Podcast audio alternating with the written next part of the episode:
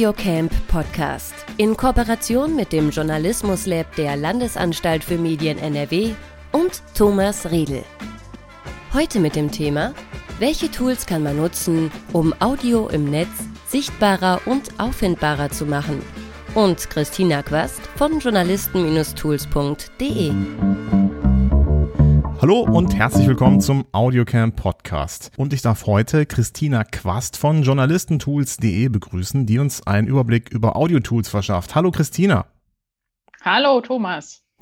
Wir kennen uns ja jetzt auch schon eine ganze Weile, denn du bist seit Anfang an in der Social Media Bubble präsent. Da haben wir uns auch auf Tweetups und Barcamps getroffen, haben aber auch schon zusammengearbeitet, zum Beispiel für das Grimme-Institut äh, oder jetzt zuletzt beim Digitale Leute Summit machst recht viel, aber wenn ich dich mit nur wenigen Worten beschreiben müsste, würde ich dich als Spürnase für gute Tools bezeichnen bist du ein bisschen meine Anlaufstelle Nummer eins, wenn ich nach einem speziellen Tool suche. Wie würdest du dich denn selbst beschreiben? Was machst du denn eigentlich beruflich? Ja, im Grunde genommen bin ich Digitaljournalistin. Ich kümmere mich um digitale Tools und Themen. Das ist tatsächlich mein kürzester Pitch. Und wenn ich auf Veranstaltungen unterwegs bin, wie dem Digitale Leute Summit, dann bin ich da als Hashtag-Hüterin unterwegs und mache tatsächlich am liebsten ähm, Twitter. Genau, das hast du da gemacht. Äh, dann bist du sozusagen die die Twitter-Tussi, wie ich mich einmal liebevoll nenne, wenn ich irgendwo beauftragt werde zu twittern. Ähm, genau, machst das immer sehr gut.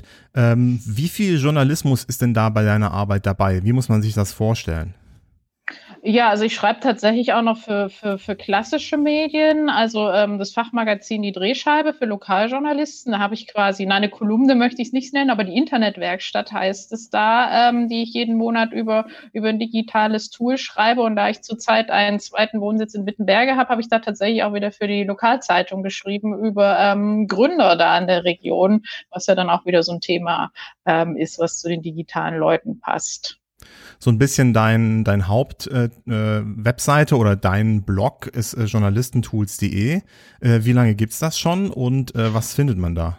Das gibt es seit 2013, ähm, hat der Sebastian Brinkmann von der Rheinischen Post gegründet. Ich bin, glaube ich, nach ein, zwei Monaten direkt schon darauf aufmerksam geworden, bin deshalb seit 2014 ähm, Gastautorin da. Und als er das nicht weiter betreiben wollte, weil er eine Vollzeitstelle hat, habe ich das angeboten gekriegt und ähm, übernommen. Dort findet man vor allen Dingen ja Tools für Journalisten, die sie nutzen können, digitale Tools, Quellen, alles, was man so brauchen kann.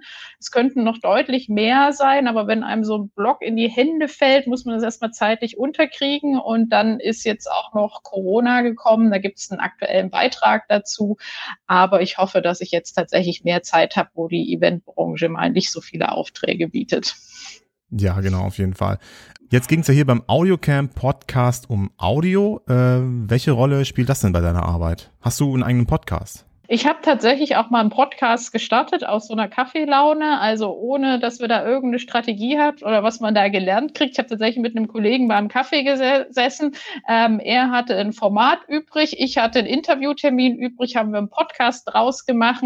gemacht. Ähm, der heißt Eventgeflüster, ging um die Eventbranche. Wir haben zehn Folgen geschafft, wollten es dieses Jahr reaktivieren, aber da die Eventbranche gerade nicht am Start ist, muss hm. das gerade noch warten. Jetzt hieß deine Session beim Audiocamp des Journalismus Lab, wie macht man Audio im Netz sichtbarer?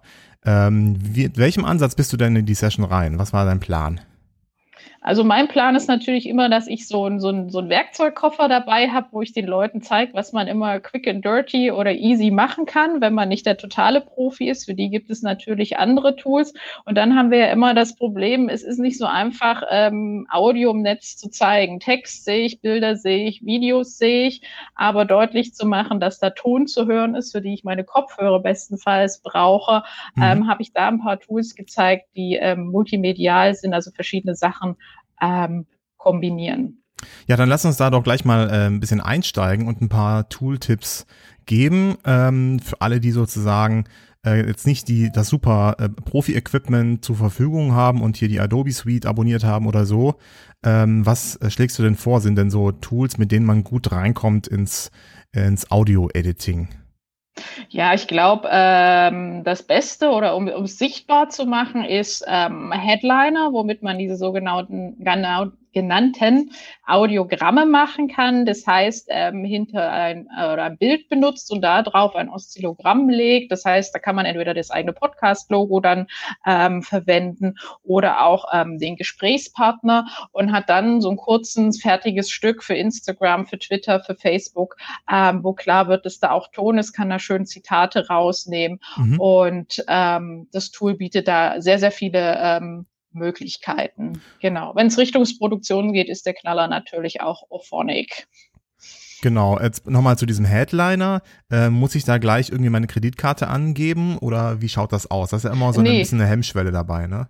Genau, also ich gucke immer, da ich die Auswahl ja eben für Journalisten treffe, die nicht die zahlungskräftigste ähm, Klientel sind aufgrund der Honorare, gucke ich immer, wo man relativ viel kostenlos kriegt, ähm, teilweise sogar ohne Anmeldung. Das ist dann schon schwierig.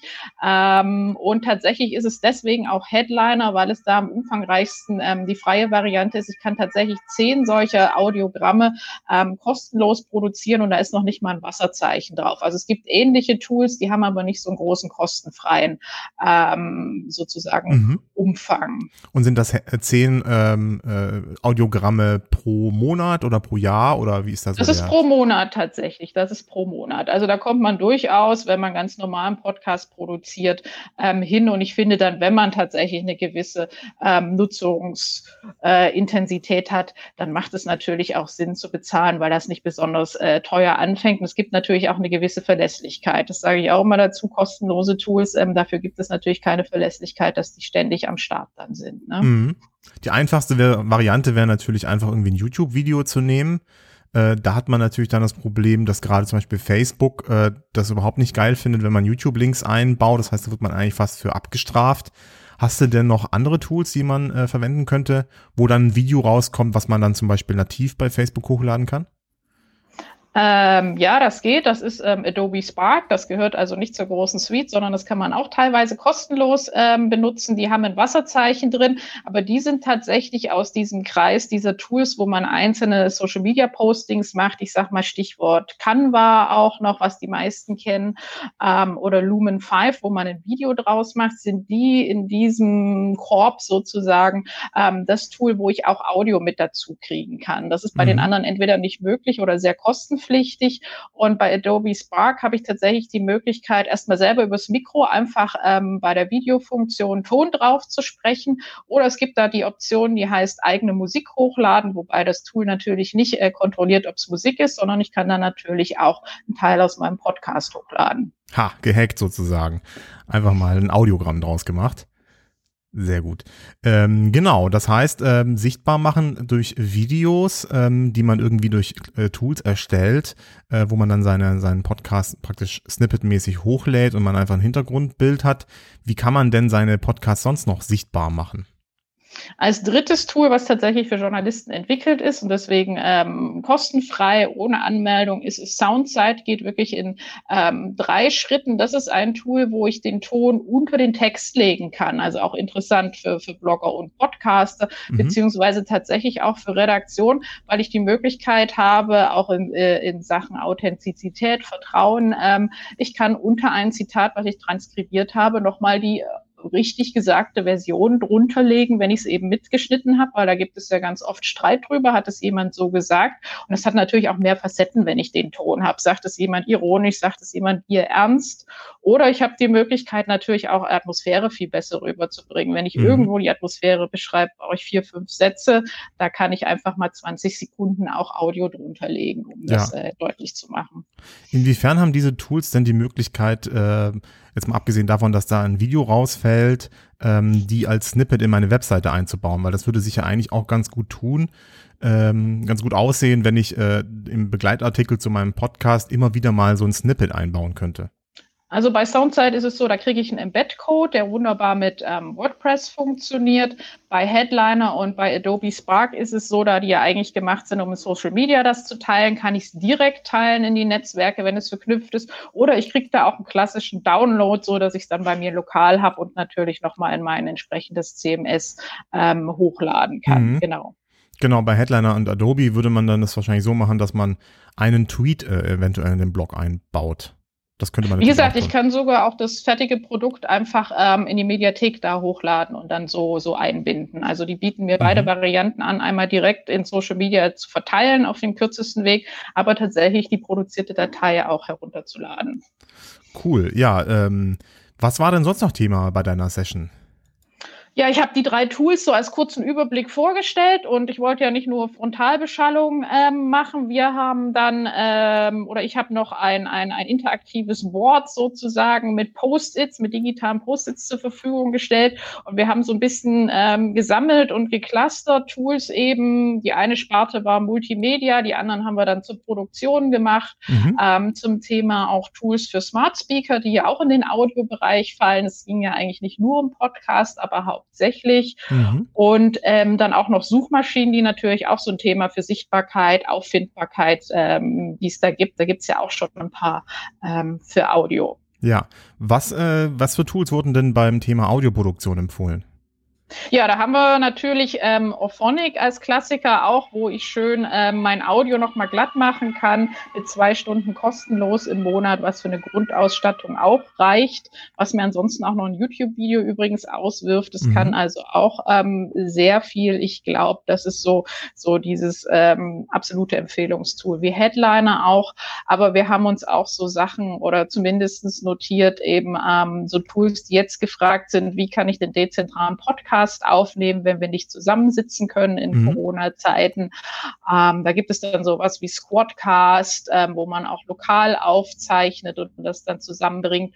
Oder auch, ähm, was die meisten nicht kannten, Speakpipe. Das ist ein Tool, wo ich meine Hörer beteiligen kann, die dann nicht Text oder sowas zurückschicken, sondern tatsächlich ein Stück Audio auf der Webseite aufnehmen können und dann tatsächlich in den nächsten Podcast eingebunden werden können. Ah, cool, das kannte ich auch noch nicht. Ähm, einen Tipp habe ich noch, der steht bei dir nicht auf der Liste, das wäre Zencaster. Kennst du das? Ja, genau. Und dann gibt es, ähm, die können wir noch ergänzen, da gibt es auch noch Studio Link, also für diese dezentrale Produktion ähm, kann man, kann man einiges ähm, machen, genau. Ja. Wobei Studio Link, ja, da muss man ja, sag ich mal, einen relativ teuren Zugang braucht man da ja, soweit ich weiß. Mhm. Ähm, Zencaster hat den Vorteil, das kann ich jetzt erzählen, weil äh, wir damit bei Digital Leute zum Beispiel den Podcast aufnehmen. Ähm, durch Corona kann man tatsächlich gerade unbegrenzte Gäste einladen, was sehr cool ist, ähm, was normalerweise sonst 20 Euro kosten würde im Monat. Ähm, und äh, die Spuren werden unabhängig voneinander aufgenommen. Das heißt, man kann später die Spuren einzeln runterladen und in der Postproduktion dann nochmal äh, richtig einstellen und die einzeln bearbeiten, was super wertvoll ist, ehrlich gesagt. Ja, genau. Das sind also solche Tools, wo man das ähm, dann lokal bei sich produziert und dann nicht schon durchs Internet gejagt hat und nochmal ähm, mitschneidet. Das ist ja übrigens eh gerade so im Moment bei den Tools, dass man diese, diese Corona-Deals ähm, kriegt. Das kann ich ja. noch für Adobe Spark nachreichen. Auch die haben momentan, deswegen habe ich es auch vorgestellt beim Audiocamp, die haben momentan auch zwei Gratis-Monate, so dass man sich durch den Sommer durchaus durchprobieren kann. Ja, sehr cool. Ähm, einer der wenigen Vorteile der Corona-Krise, sagen wir mal so. Ähm, dann steht auf der Liste noch Smart Speaker. Äh, wenn ich geht, worum geht's da genau? Geht's da darum, dass mein äh, Podcast auch über ähm, Alexa gehört werden kann? Genau, das wäre so das Beispiel für, für, für die Audioanwendung. Natürlich kann ich auch meinen Blog auf den Smart Speaker bringen. Die Alexa kann ja vorlesen, aber ich kann natürlich auch meinen Podcast auf den Smart Speaker bringen. Das geht einerseits ähm, durch die Suchmaschine Fit, die das da anmelden kann, beziehungsweise die einen eigenen Skill hat, wo der dann laufen kann. Aber ich kann einfach über meinen RSS-Feed und die sogenannten Alexa Skill Blueprints, also Vorlagen, kann ich ganz einfach meinen RSS-Feed da einlaufen lassen, so dass das ein kleiner ähm, Skill ist oder die etwas ausgeweitete Variante ist dann Voice Flow. Da kann ich mir so einen kleinen Skill, den die Alexa braucht, dann selber zusammenbasteln, auch mit Frage ähm. Cool. Und äh, wie sieht das preislich bei den beiden aus? Ähm, bei VoiceFlow müsste ich jetzt nochmal nachgucken. Der wird dann kostenpflichtig. Ich glaube, ab dem ersten oder zweiten Skill, da die Blueprints ähm, zu Amazon und zu Alexa gehören, sind die kostenfrei, die wollen Content auf die Plattform schaffen.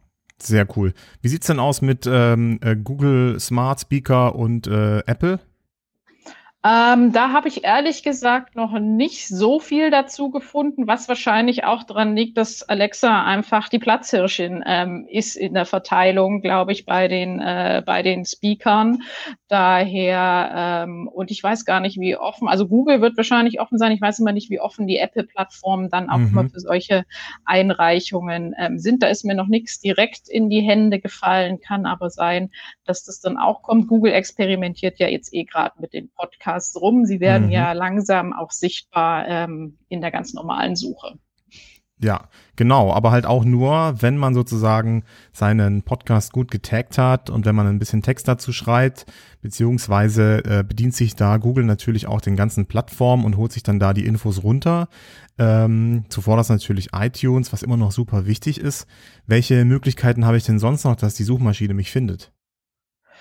Ja, ich habe ja da noch so spezielle Suchmaschinen. Ich hatte FIT gerade schon ähm, erwähnt, was quasi ein Podcast-Verzeichnis ist. Es gibt noch, ähm, was auch wenig bekannt ist, Spectre, tatsächlich aus Bremen, die das Ganze sogar auch durchsuchbar machen. Wenn ich also mhm. vielleicht auch mal schauen möchte, in welchem Podcast oder in welcher Mediathek wurde ich ähm, erwähnt. Ja, und ansonsten tatsächlich ähm, für Google optimieren, die sind jetzt auch mit, mit einer Podcast-App natürlich unterwegs, analog zu, zu, zu iTunes iTunes und ansonsten gehen jetzt auch ganz, ganz viele ähm, noch solche Plattformen auf, wo man auch versucht, Podcaster mit Gästen, Podcaster mit ähm, äh, Sponsoren oder, oder Werbepartner zusammenbringen. Mhm. Und ansonsten ein kleines, feines Projekt ist natürlich auch noch Podcasterinnen, die ausdrücklich die Frauen in der Audiobranche sichtbar machen.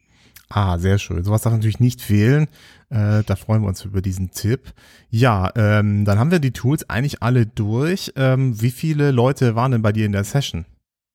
Ich habe dann gar nicht mehr so drauf geguckt. Ich nehme mal an, so 15, 16, weil ich hatte ja das Screensharing offen, damit wir uns das dann auch mal wirklich äh, anschauen und ein bisschen live arbeiten. Aber ich denke, ähm, so in der Größenordnung in der Spitze war das ja beim Barcamp, ähm, darf man ja auch immer rein und rauslaufen, ja. wie man möchte. Jetzt äh, bist du ein alter Barcamp-Hase, das kann man glaube ich sagen. Ähm, wie viele Barcamps hast du denn schon komplett digital gemacht?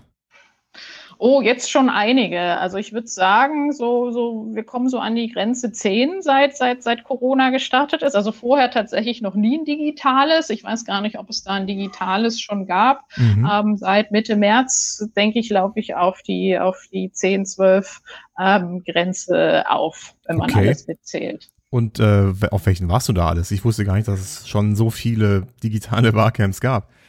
Ähm, das Startcamp in der Kulturbranche hat schon zwei gemacht. Dann mhm. war ich noch bei einem, was in einem anderen Tool tatsächlich war, mit dem ich nicht gut klargekommen bin. Das habe ich dann abgebrochen. Das lag am Tool. Das große, große Media Innovation Camp vom Media Lab Bayern tatsächlich. Mhm. Ähm, also es waren schon so, so, so ein paar Kleinigkeiten und die dann ähm, dahin umgeswitcht haben. Es war aber, glaube ich, außer das Media Camp in Bayern keins so groß wie das Audio Camp, was jetzt auch so über zwei Tage oder so gelaufen ist. Das war schon auch mal ein Ding, also wirklich zwei Tage. Die meisten haben sich dann auf, auf eins begrenzt oder sogar mhm. auch nur auf, auf Nachmittag. Und äh, wie würdest du sagen, wie hat das Audiocamp abgeschnitten? Ich finde, das hat ganz gut abgeschnitten. Also wie gesagt, ähm, zwei Tage muss man das auch erstmal äh, durchhalten. Ich fand es auch eine angenehme Größe, obwohl tatsächlich bei jedem digitalen Format irgendwie sich das über den Weg laufen ähm, fehlt, ähm, mhm. gemeinsam mhm. was essen oder so.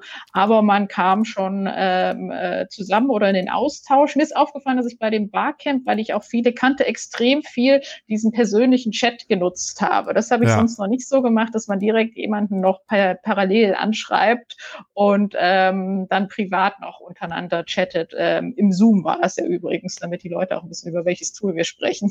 Ja, das ist mir auch aufgefallen. Also ich bin auch äh, ab und zu mal angesprochen worden ähm, und äh, fand das dann ganz gut. Äh, da kann man ja dann, also der Chat ist jetzt nicht super äh, geil gemacht, so, ne? Man muss dann mit dem Dropdown den Namen aussuchen und so.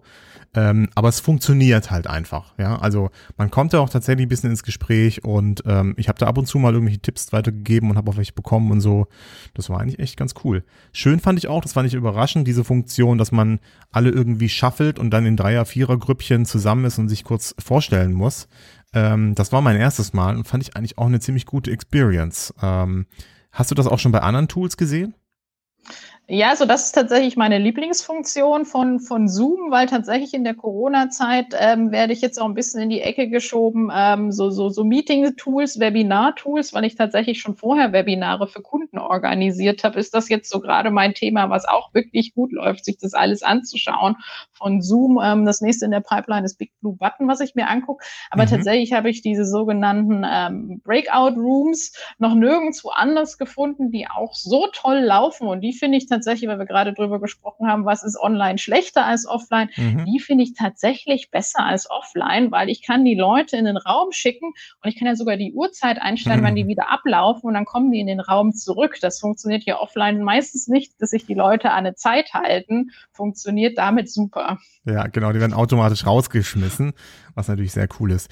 Liebe Christina, wenn man äh, noch weitere Infos äh, rund um das Thema Tools haben möchte, wo kann man dich am besten kontaktieren? Wo willst, willst du am liebsten angeschrieben werden?